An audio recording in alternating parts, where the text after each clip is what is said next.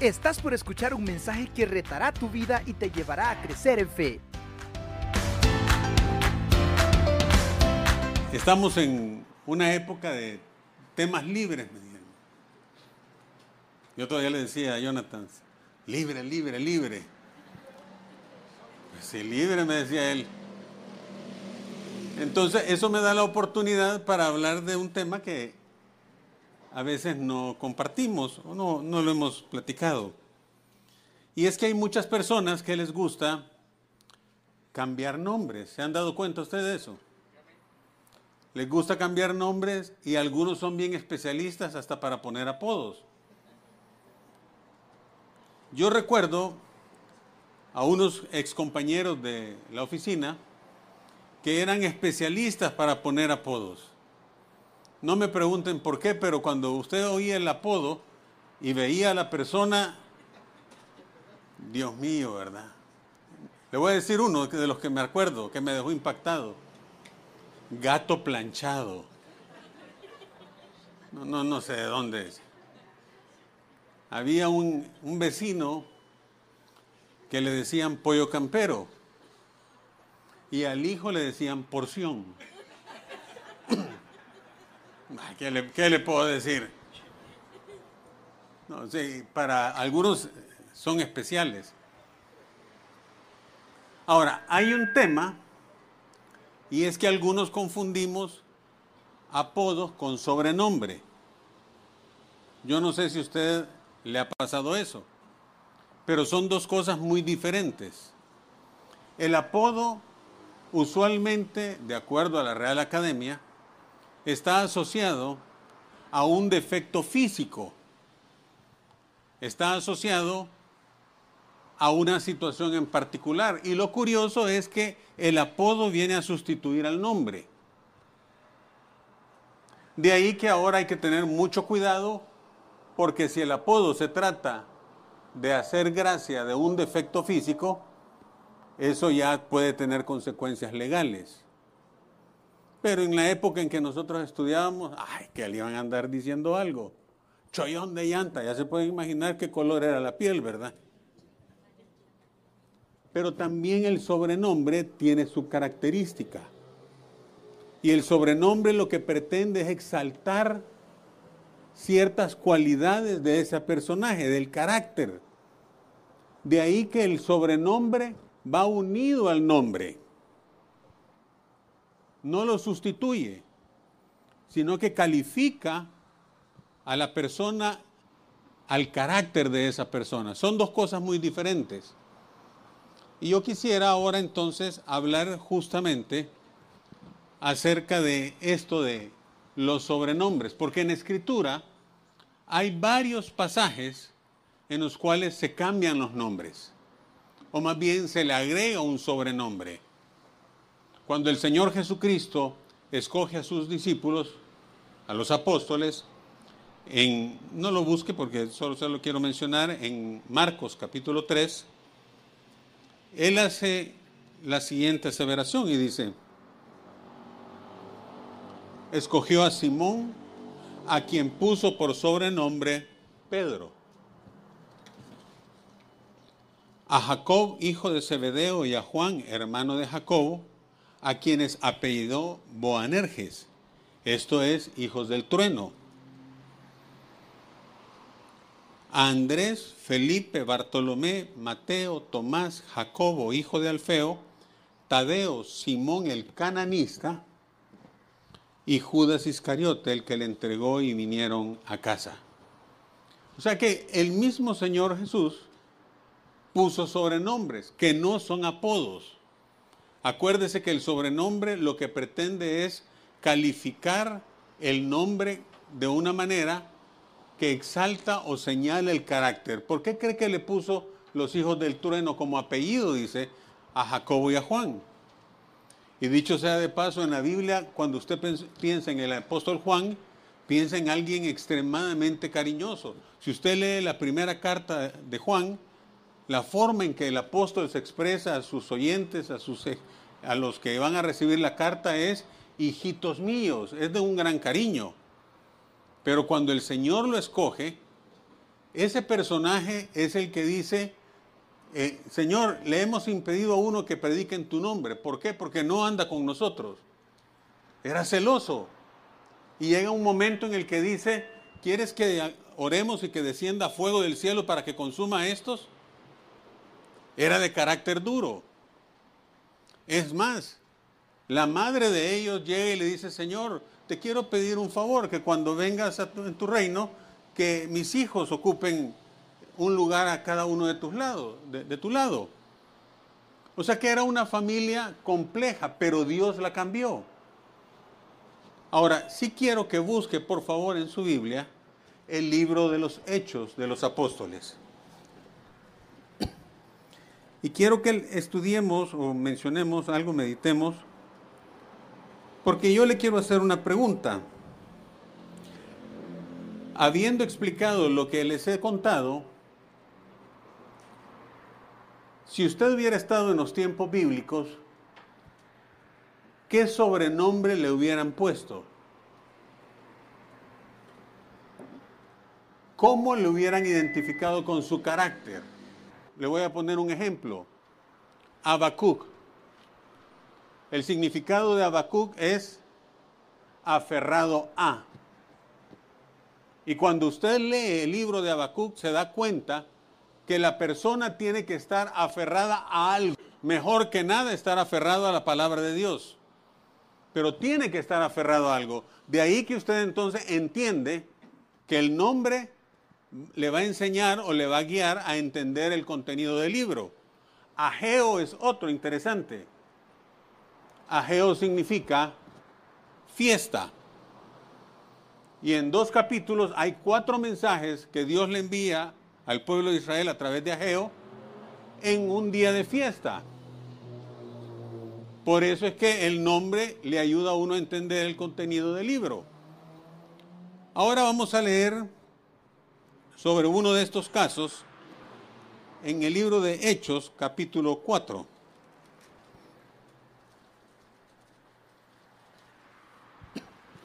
Y vamos a leer desde el verso 32. Y la multitud de los que habían creído era de un corazón y un alma.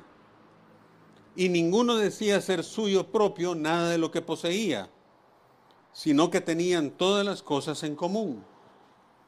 Y con gran poder los apóstoles daban testimonio de la resurrección del Señor Jesús, y abundante gracia era sobre todos ellos.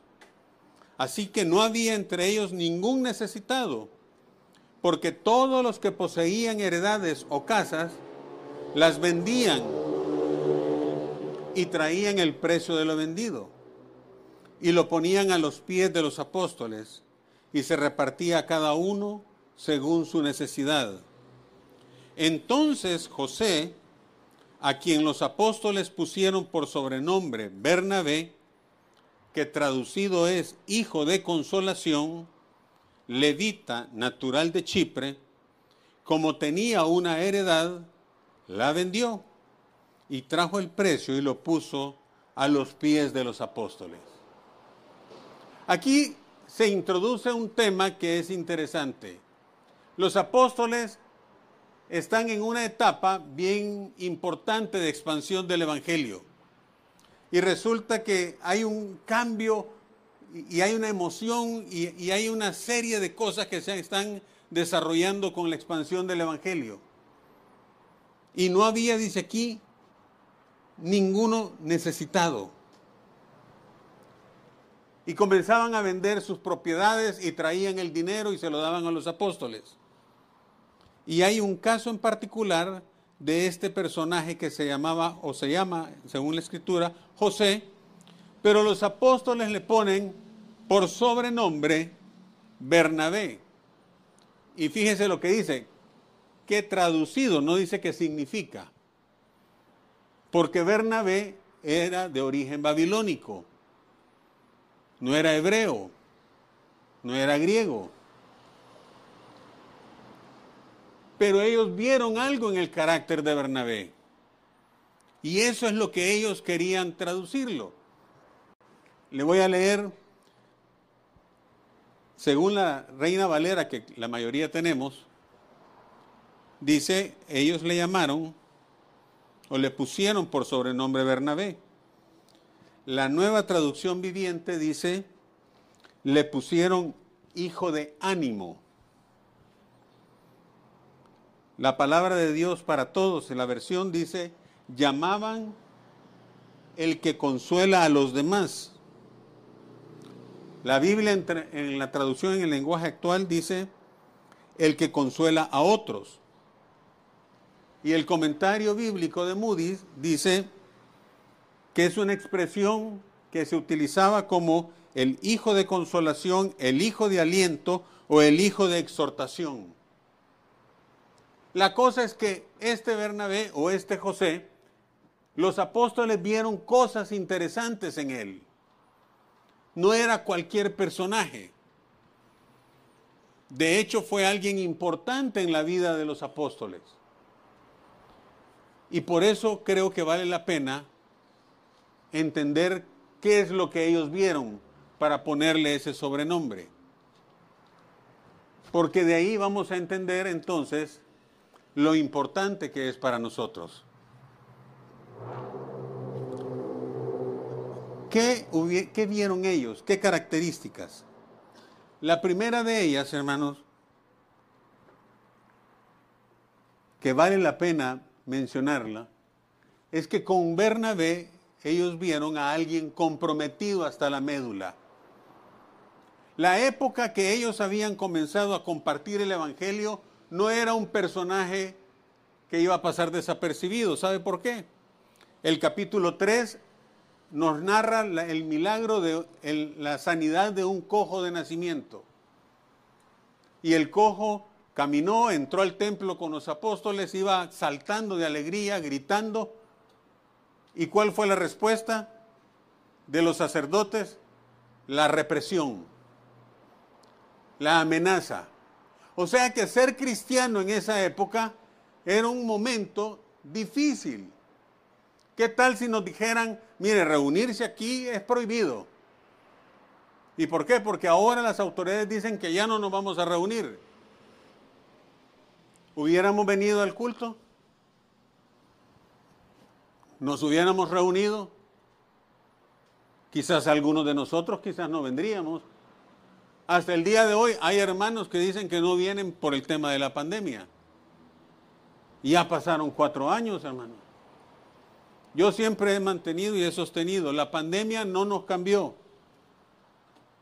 Hay gente que dice, la pandemia cambió a la iglesia. No, la pandemia sacó lo que había dentro de nosotros verdaderamente en momentos de prueba. Entonces la pregunta es, ¿cómo era el ambiente? Solo hay que leer lo que sucede en el capítulo 4, en los versículos antes, anteriores. Dice, verso 23, y puestos en libertad vinieron a los suyos y contaron todo lo que los principales sacerdotes y los ancianos les habían dicho. Y ellos, habiendo, habiéndolo oído, alzaron unánimemente o unánimes la voz a Dios y dijeron, soberano Señor, tú eres el Dios que hiciste el cielo y la tierra el mar y todo lo que en ellos hay. Que por boca de David tu siervo dijiste, ¿por qué se amotinan las gentes y los pueblos piensan cosas vanas? Se reunieron los reyes de la tierra y los príncipes se juntaron en uno contra el Señor y contra su Cristo, porque verdaderamente se unieron en esta ciudad contra tu santo Hijo Jesús, a quien ungiste, Herodes y Poncio Pilato con los gentiles y el pueblo de Israel para hacer cuanto tu mano y tu consejo habían antes determinado que sucediera. Y ahora, Señor, mira sus amenazas y concede a tus siervos que con todo denuedo hablen tu palabra. Ser cristiano en la época en que Bernabé se convierte, hermanos, no era cualquier cosa. Y Bernabé es un personaje que sobresale entre los demás.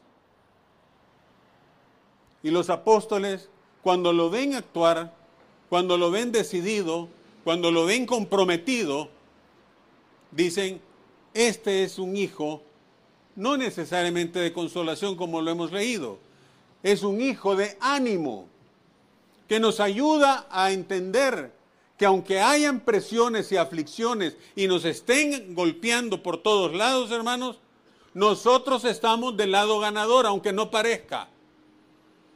Nosotros estamos con el Dios del que hemos estado cantando. Estamos con aquel que dijeron ellos, tú eres el Dios que hiciste el cielo y la tierra, el mar y todo lo que en ellos hay. Tú eres el Dios y a ti es que nosotros adoramos. Así que, ¿sabes qué, Señor? Concédenos a nosotros que podamos con denuedo hablar tu palabra. No le dijeron, danos valor, Señor, porque tenemos miedo. No. Tú has visto las amenazas contra nosotros. Lo que te pedimos es que nos des denuedo, que podamos hablar tu palabra y compartirla sin ningún temor. ¿Se ha dado cuenta que lo que más nos detiene para compartir el Evangelio es temor? Es que, ¿y si no le gusta? ¿Y si me rechazan? ¿Y si me dicen algo? Siempre recuerdo las palabras de Adrian Rogers, un predicador que me encantaba tanto, que él decía esto, su trabajo solo es mostrar la palabra de Dios. Luego aléjese y deje que Dios obre con su palabra y su Espíritu Santo. No le agregue más ni le quite a su palabra solo lleve la escritura.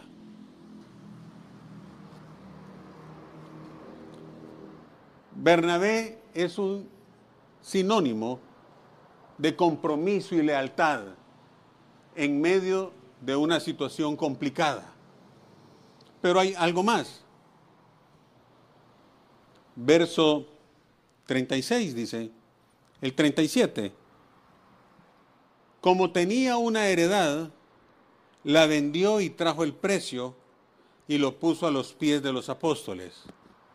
Una traducción dice, la, dio todo el precio para que los apóstoles lo administraran como ellos quisieran. ¿Sabe qué es el tema importante con Bernabé?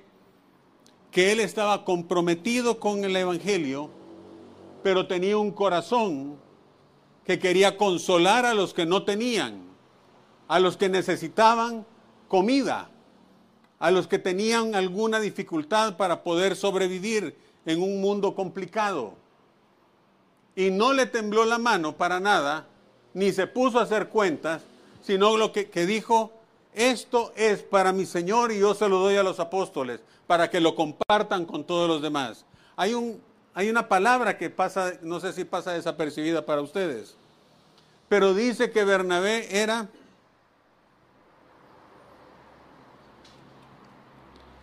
levita. ¿Y qué significaba para un levita? ¿Tenía o no tenía que tener propiedades, hermanos? No tenía propiedades. Porque su heredad, ¿quién era? Su heredad era el Señor. Por lo tanto, Bernabé dijo, yo para qué quiero tener esta propiedad. Y no le estoy insinuando que vaya a vender su casa si es que ya la terminó de pagar, porque seguramente algunos estamos todavía pagando. Lo que le quiero decir es que deberíamos de pensar que nuestro destino final no es esta tierra. Las propiedades, las casas, los terrenos son de uso temporal. Hay un programa que a Irene le gusta ver y es eh, de historia y es bien llamativo que en Europa la gente cuando se muere abandonan, ahí quedan abandonados los terrenos y las, las casas, las propiedades. Hoy estaba escuchando que en España uno de cada seis personas que se mueren y dejan herencia se pierde, nadie la va a reclamar. ¿Y sabe por qué no la quieren reclamar? Porque genera demasiados impuestos. Entonces la gente se acostumbra y dice, mientras tenga vida, sé dónde voy a vivir. Pero después, hay que lo aproveche cualquiera. Y no son cristianos. ¿Qué pensamos nosotros de las propiedades? De las cosas materiales que tenemos. Más nuestra ciudadanía está en los cielos, hermanos.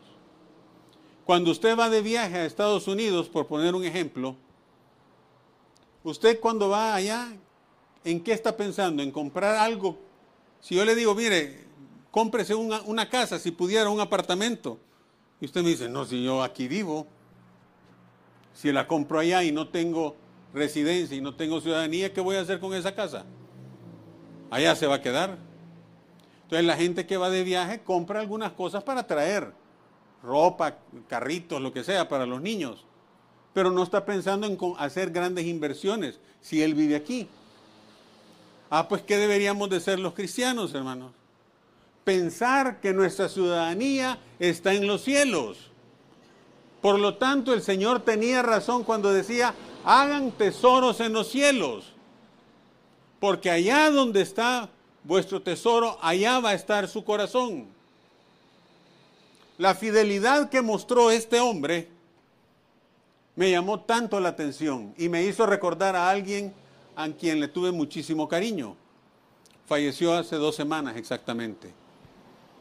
Se llamaba Wayne Gindon canadiense.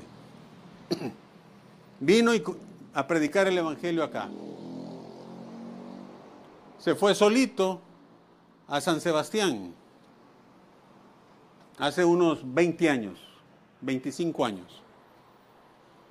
Cuando ya de verdad no podía seguir porque pues, el tema de la delincuencia estaba bien grave ahí en San Sebastián, Vino un hermano que era policía y renuncia y le dice, yo me quedo, te voy a ayudar. Pero a este pobre lo, lo amenazaron y él le dijo, yo te voy a apoyar económicamente desde allá, le dijo. Y yo me di cuenta de todo eso porque me pidieron que yo prestara la cuenta que tengo en el banco para que él me depositara en el, y yo le daba el dinero a este hermano. Lo que le quiero contar es que falleció de cáncer. Le descubrieron el cáncer terminal. Pero sabe una cosa, falleció el 15 de febrero. Hasta el mes de enero le mandó una ofrenda sin falta a este hermano. Durante más de 15 años, sin ningún compromiso, solo porque él se lo había prometido y le dijo, yo te voy a mandar esa ofrenda todos los meses. Y el único mes que no se la mandó fue cuando ya había partido. Eso se llama compromiso y fidelidad, hermano. Alguien que está dispuesto a hacer tesoros en los cielos, a ahorrar donde la polía no corrompe, donde los bancos no roban, algunos dicen. Pero no solo los bancos, hermano. Hay un montón de gente que hace lo que no debe de hacer. Le pusieron hijo de consolación, comprometido y generoso. Pero hay algo más. Busque por favor capítulo 9 del libro de los Hechos.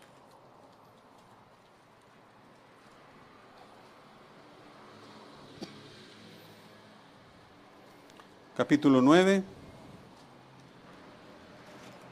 Vamos a leer el verso 26. Cuando llegó a Jerusalén hablando del apóstol Pablo, que en ese tiempo no le habían cambiado el nombre, era Saulo, trataba de juntarse con los discípulos, pero todos le tenían miedo. Pues sí, sí. Señor, si este era el que encarcelaba. Acuérdate que a Esteban lo, a los pies de él le pusieron la ropa. Cuando le iban a apedrear le tenían miedo, hermano. Algo similar hubiera sido si apareciera uno de esos grandes criminales y viene acá y se convierte, ¿verdad? No, pues sí, Señor, pero ¿qué tal que, cómo actuaríamos nosotros? ¿Será o no será cristiano? ¿Se habrá convertido o no se habrá convertido? ¿Y usted de dónde, de dónde viene? Ah, fíjese que yo es que he estado preso durante unos ocho años. Ah, de verdad, sí. ¿Y cuáles son sus intenciones? No es que yo me quiero casar con su hija. ¿Qué le diría usted? Ay, Señor. Pero me he convertido. De verdad les digo que he recibido a Cristo como mi Salvador. Y créame que el Señor me ha cambiado y usted lo ve de pies a cabeza. Y entonces dice acá, pero todos le tenían miedo. Todos. Ahí no es que alguno se salvaba. No creyendo que fuese discípulo. Entonces, ¿quién entró en escena? Bernabé.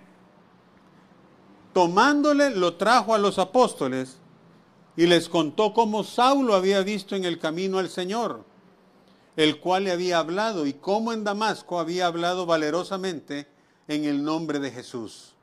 Y estaba con ellos en Jerusalén y entraba y salía. ¿Sabe quién es Bernabé?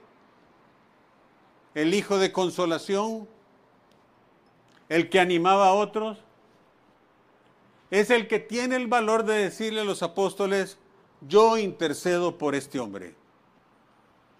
Yo lo vi. Yo lo vi trabajar y predicar. Yo he visto el cambio. Y para que uno pueda ver eso, hermanos, se necesita comunión. Pues si usted ve que alguien viene y dice, no es que yo soy cristiano, decir ser cristiano, eso cualquiera lo puede decir. Pero para poder ver qué ha hecho el Evangelio, qué ha hecho Cristo en la vida de una persona, se requiere tener cercanía, ver cómo actúa, ver cómo habla, ver cómo era antes, cómo el Señor lo ha, lo ha transformado. Se requiere comunión. ¿Sabe cuál es el problema que tenemos en nuestras iglesias hoy en día? Que no podemos tener comunión, porque termina el culto y cada quien va corriendo para su casa. Y usted no se da cuenta si la persona que vino tenía algún tipo de necesidad. Peor si lo ve tatuado. Como que con permisito, ¿verdad? De lejitos lo voy a saludar. ¿Cómo nos vamos a dar cuenta que una persona ha cambiado, hermanos? Si no tenemos relación con ellos. Difícilmente hay que invertir ¿Y sabe qué es lo que hizo este hombre? Invirtió tiempo con Pablo. Y le comienza a predicar y él ve cómo predica con la gente y lo acompaña y entonces ¿qué hace? Llega y le dice a los apóstoles, yo lo vi. Recíbanlo, no le tengan miedo.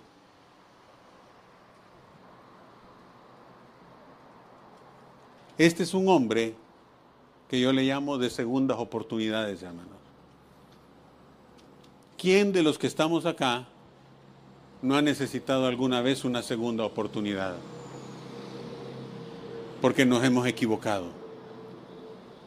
Tal vez alguien dijo, no, y dice que es cristiano. ¿A quién no se le ha salido una mala expresión? Y el que está a la par, rapidito dice, y ahí va con la Biblia, o dice, iba con la familia, va para la iglesia los domingos. ¿Quién no merece una segunda oportunidad? Bernabé estaba dispuesto a ser el fiador de este hombre. Recíbanlo porque yo he visto el cambio en él. Pero no solamente se queda ahí. ¿Sabe por qué Bernabé era diferente? Avance un poquito y va a llegar al capítulo 11.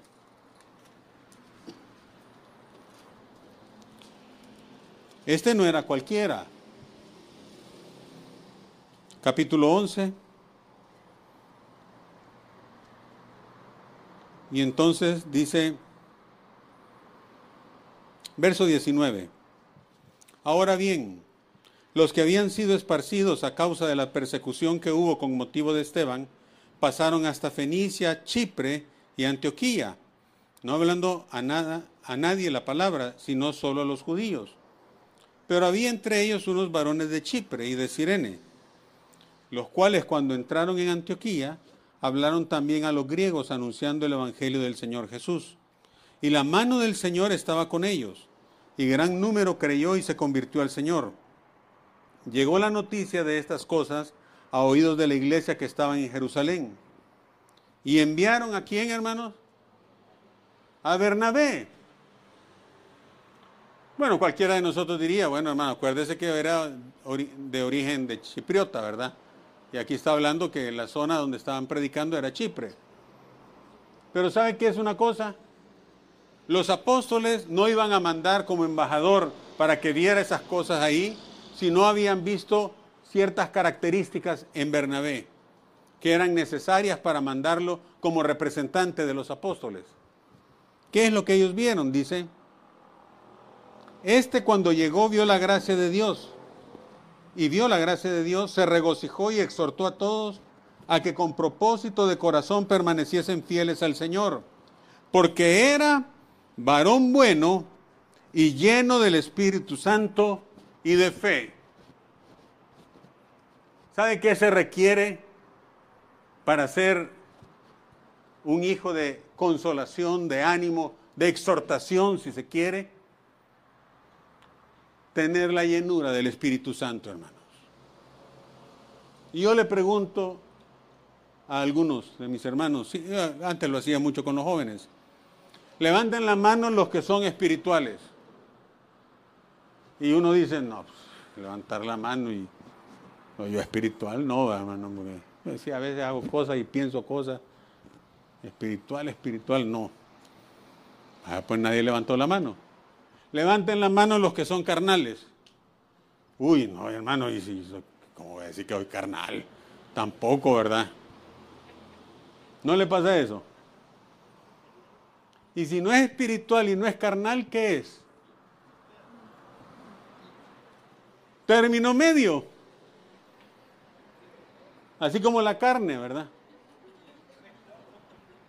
Término medio, tres cuartos ni muy cocida ni muy sangrona. ¿Y sabe cuál es el problema de los términos medios? Que al Señor no le gustan los términos medios. En un mundo en el que le gusta lo gris, que es indefinido, la palabra de Dios choca con ese pensamiento. O somos hijos de Dios o no somos hijos de Dios. No hay término medio. O tenemos la esperanza de la vida eterna o no la tenemos. Usted no puede llegar a decir a la hora de su muerte, ay Señor, ojalá que sea cierto lo que he creído toda la vida. O somos o no somos. ¿Sabe qué es lo que dice aquí? Que este hombre era un varón bueno y lleno del Espíritu Santo y de fe. Por eso lo mandaron como representante de los apóstoles. No iban a mandar a cualquiera, hermano. Ellos se fijaron, vieron la vida de este hombre, vieron cómo se comportaba y por lo tanto valía la pena mandarlo como un representante de la iglesia. ¿Y qué es lo que él ve, hermano? Se regocijó, ¿por qué? Qué gran número de gente hay aquí, eso me alegra. Se regocijó porque las ofrendas eran grandes. No, hermanos, mire lo que dice. Cuando llegó y vio la gracia de Dios, se regocijó. Lo que él logró comprender y ver y palpar y entender es que la gracia de Dios se había manifestado para salvación en aquella región de Antioquía. Pero como este era un hombre de segundas oportunidades, dice, les dijo, les exhortó a todos a que con propósito de corazón permaneciesen fieles al Señor porque era varón bueno. Y una gran multitud fue agregada al Señor. Después fue Bernabé, ¿a dónde? ¿A dónde fue? A Tarso. ¿Y quién era de Tarso, hermanos? Y dijo, cuando Bernabé vio aquella, aquella manifestación de la gracia, Bernabé dice, yo sé quién me va a ayudar en este negocio. Yo sé porque lo he visto cómo trabaja. Me voy a traer a Saulo. Y se va para allá. Y hallándole, o sea que lo buscó, y hallándole, le trajo a Antioquía. Y se congregaron ahí todo un año con la iglesia y enseñaron a mucha gente y a los discípulos se les llamó cristianos por primera vez en Antioquía. ¿Quiénes habían tenido ese privilegio? Bernabé con Saulo. Predicaron.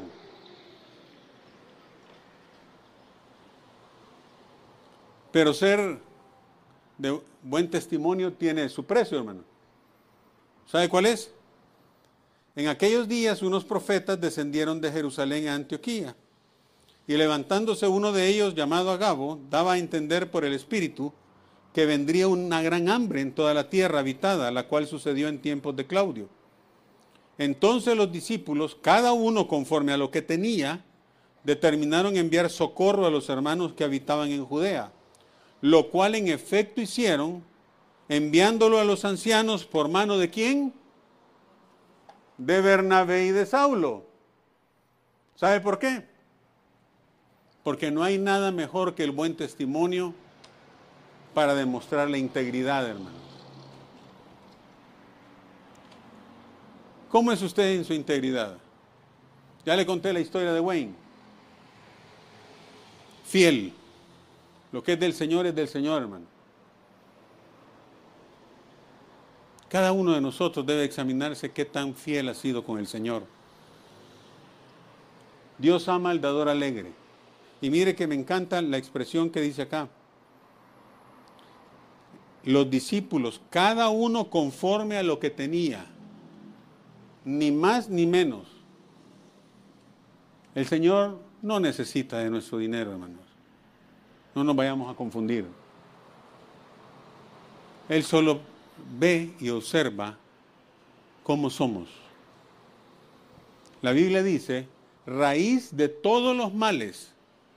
No dice de algunos, no dice de la mayoría, dice, raíz de todos los males es el amor al dinero.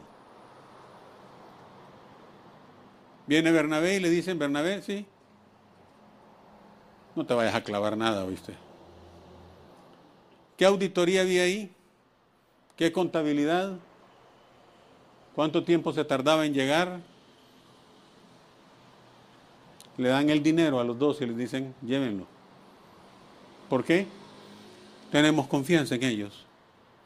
Son hijos de Dios. ¿Tienen confianza en ustedes, hermanos? Es una buena pregunta, pero ¿se acuerda que yo les decía qué sobrenombre le hubieran puesto? Si a la hora de, de estar enfrente de los apóstoles nos hubieran visto cómo actuamos. El ejemplo más sencillo, a veces lo hemos conversado con algunos, es cuando usted va al súper y algunos llevamos listita, ¿va? Para que no se nos olvide nada. Y entonces, y esto, este está en oferta, vale un centavo menos. Y llega donde la cajera y la cajera le pone el precio normal. ¿Qué hace usted? No, no, no, se equivocó, ahí, ahí, ahí está en oferta. Vaya a ver, y está la gran cola, ¿verdad? no, pero vaya a ver, no, está en oferta. Y allá va la pobre señora y va, y al rato regresa y dice, sí, tiene razón, está en oferta, y ya le pero en eso, en vez de cobrarle menos, en cobrarle más, le cobra de menos. ¿Qué hacemos nosotros, hermano? Eh, mire, vaya a verificar porque allá el precio era más caro y usted me está cobrando menos. No. ¿Sabe lo que hacemos? Quizás estaba en oferta y no me fijé. Y algunos somos más atrevidos, más me han bajado otras veces, aunque sea hoy que les toque a ellos. ¿Sabe que la integridad se ve en todo? Aún en las cosas más pequeñitas. El que es fiel en lo poco, es fiel en lo mucho, hermanos. No se necesita grandes cosas para demostrar si somos o no somos íntegros. Y una más. Bernabé, capítulo 13. Verso 1. Voy a leer tres porciones y con esto vamos ya concluyendo. Verso 1 al 5. Había entonces en la iglesia que estaba en Antioquía profetas y maestros. Bernabé, Simón el que se llamaba Niger, Lucio de Sirene, Manaén el que se había criado junto con Herodes, el tetrarca, y Saulo. Ministrando estos al Señor y ayunando, acuérdese que eran espirituales, ministrando estos, compartiendo la palabra y además de eso, ayunando, dijo el Espíritu Santo, apartadme a quién? A Bernabé y a Saulo, para la obra que los he llamado. Entonces ellos, habiendo ayunado y orado, les impusieron las manos y los despidieron. Verso 46. Siempre el capítulo 13. Entonces, ah, Pablo y Bernabé. ¿Se dio cuenta? Hay un cambio. Siempre había sido Bernabé y Saulo. Pero ahora comienza un cambio que usted lo va a observar. Pablo y Bernabé. ¿Sabe qué, qué pasó ahí? Hubo un cambio de liderazgo. ¿Y sabe qué es lo que me encanta? Que para Bernabé no fue una crisis. Es necesario que él crezca y yo mengüe. Y si el Señor va a poner a este hombre que yo visualicé, que tenía la capacidad, y lo va a ocupar para que pueda predicar el Evangelio y escribir todo lo que Dios lo, lo ha capacitado, gloria a Dios por eso. No sentía celos. ¿Qué tal que nosotros traemos a alguien? Mire, hermano, comienza a predicar, pero usted lo lleva todavía con un poquito de celo, ¿verdad? Porque no, pues no puede ser mayor que yo.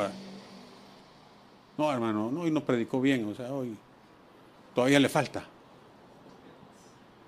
¿Sabe qué es lo que hizo Bernabé?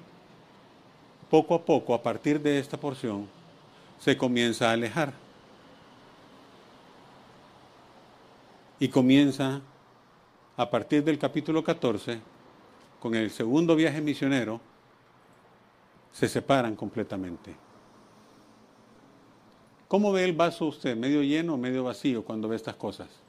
Cuando usted ve que Pablo y, Bernabé tuvieron una gran diferencia de ahí, discutieron, cualquiera de nosotros diríamos, eh, yo veo medio vacío el vaso, ¿verdad? Porque hubo una, crisis, un problema. Y que yo no lo veo como medio vacío, yo lo veo como medio lleno. ¿Sabe por qué me alegra que eso quede en la palabra de Dios? Porque si ellos tuvieron esa dificultad y Dios los siguió utilizando, ¿cómo no nos va a usar a nosotros, hermanos? Hay un punto final que quiero terminar y es, Pablo le dice en Gálatas, hablando de Bernabé, que se volvió un hipócrita. En su simulación, al igual que apóstol Pedro, dice que Bernabé también, también había caído en la hipocresía. Pero después, Pablo habla en bien de Bernabé. Pero lo que me encanta a mí particularmente es que el motivo del problema o la diferencia que tuvieron había sido Juan Marcos, el sobrino de Bernabé que Bernabé quería llevarlo al segundo viaje misionero y Pablo dijo no, porque este se nos corrió en el primero.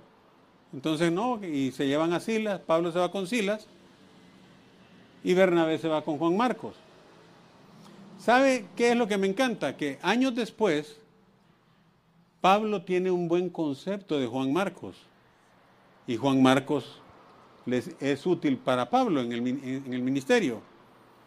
Y lo que me demuestra es que Bernabé nunca habló en mal de Pablo con Juan Marcos. ¿Qué tal si hubiéramos sido nosotros? Ah, espérate, sobrino, ya te voy a contar qué fichita es este. Mira cómo me paga. Yo que te quería llevar, mira, porque ha estado con nosotros. Y vieras todo lo que hice por él. Mira cómo me paga. Y le hubiera comenzado a envenenar el corazón a este hombre. Pero ¿sabe lo que no hizo? Es exactamente eso. Ojalá, hermanos. ¿Qué, tipo de personas cree que necesita la iglesia hoy en día? Yo me hice esa pregunta. Un Daniel así, con medio de la fosa de los leones, ¿verdad? O un apóstol Pedro caminando sobre el mar. O un apóstol Juan con una revelación como el Apocalipsis. ¿Qué tipo de personajes necesita la iglesia? ¿A quién deberíamos de querer parecernos? Yo creo que nos hacen falta Bernabé aquí, hermanos. Hombres y mujeres que crean en la segunda oportunidad, que animen, que consuelen, que sean fieles al Señor, que estén atentos a las necesidades de la iglesia. Que dicho sea de paso, la iglesia somos nosotros, no, es el edificio. Que Él nos bendiga con su palabra, hermanos. Y oremos. Padre nuestro, te damos las gracias porque tú eres bueno, porque para siempre es tu misericordia. Te damos las gracias por la salvación que tenemos, por la gracia que nos fue derramada en abundancia. Ayúdanos a ser fieles a ti, Padre, a comportarnos como tus hijos, a tomar como modelos el caso como el de Bernabé, Señor. Que seamos hijos de consolación, que seamos útiles, que seamos honrados, íntegros, que podamos animar a los demás y que podamos ser fieles a ti siempre. En el nombre de Cristo Jesús oramos. Amén. ¿Estás listo para más? Acompáñanos presencialmente los miércoles a las 7 de la noche y domingos desde las 10 de la mañana. Somos Auditorio Cristiano.